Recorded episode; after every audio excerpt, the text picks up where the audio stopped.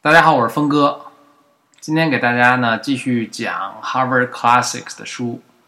今天讲的是他的第二套中的第二本书，叫做《The Golden Sayings》。作者呢是 Epictetus。Epictetus 就像我们前面的柏拉图一样，他也是一个古希腊的哲学家。我在讲这本书的时候，我在做调查的时候，其实挺痛苦的，因为我觉得这个书好像。没什么特别有意思的，我觉得这可能更更反映了我的某些态度啊。咱们先从这本书开始讲吧。这本书跟前面那个苏格拉底的那些书，还有跟咱们中国的孔子的这个这《论语》差不多，都是这个 Epictetus 这个人呢，他哲学家，然后他开课，他经常讲一些话，他这些话呢被他的一个学生收集起来，这个学生叫 Arian。收集起来呢，然后编纂成书，成了这本书流传下来，然后呢，也被誉为是西方哲学乃至是文学历史上的一个经典吧。它里面都，它这个书里面都说了些什么内容呢？就对我来说，就是我我大概翻了翻啊，我我我觉得要不就是很费解，要不就觉得这这这书有什么意思呢？比如它里面有这么有这么一句话，叫做都是他的话嘛，然后每句话都是很短小，跟咱们《论语》差不多啊。比如它里面有这么一句话说：“Try to enjoy the great festival of life with other men。”翻译过来是什么呢？要跟其他的人一起享受生活。我我我实在并不觉得这个话有特别大的深意了。更长一点的话，他是这么说的：“Above all, remember that the door stands open. Be not more fearful than children, but as they, when they weary.” of the game cry, I will play no more. Even so, when thou art in the like case, cry, I will play no more, and depart. But if thou stayest, make no lamentation. 这话就是特别费解，我实在是不是很明白，但是我按照字面上的意思来翻啊。嗯，最重要的要记住，这个门是永远开着的，不要比孩子更心存畏惧。 而要像他们一样，当他们觉得游戏没意思了，就哭喊说：“我不玩了。”但即使这样，当你也在这种状况下，哭着说：“我再不玩了。”然后就离开。但如果你留下的话，就别抱怨了。不知道是不是英文英文不好？然后我觉得要不是这个，就他这里面这书，我就觉得不是特别好玩。那咱们看看这个人吧，Epictetus，古希腊哲学家。生活于生于公元五十五年，死于公元一三五年，就他还活了八十岁呢。这个我觉得古希腊哲学家都挺能活的。他的生活的这个年代啊，咱们作为比较啊，基本上是古希腊另一位更为更为大家所熟悉的哲学家，就苏格拉底之后的五百年。所以苏格拉底对他来说已经是远古时期的人，那就古代时期的人了。就好像比如说。咱们现在五百年往前数五百年，说一五几几年的时候，那时候是明朝。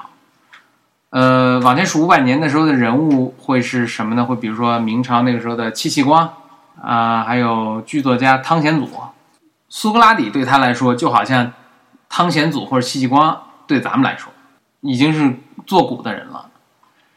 这个 Epictetus 有趣的一个事情啊，是他生出来的时候，他是一个奴隶，其实。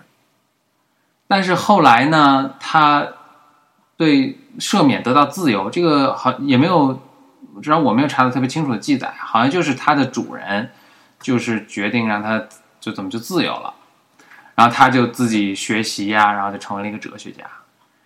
他的这套哲学系统呢，叫做 Stoicism，这个这个并不是他创建的，这是也是几百年前，可能比。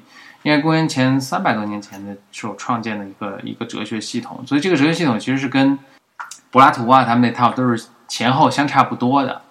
这 Stoicism，我查一下中文啊，翻译过来是说禁欲的、淡泊的，但是跟我查的英文上的对它的解释好像不并不完全一样。英文的解释是这样的，就是说他们的哲学思想是说天人合一，你的生活呢要按照自然的。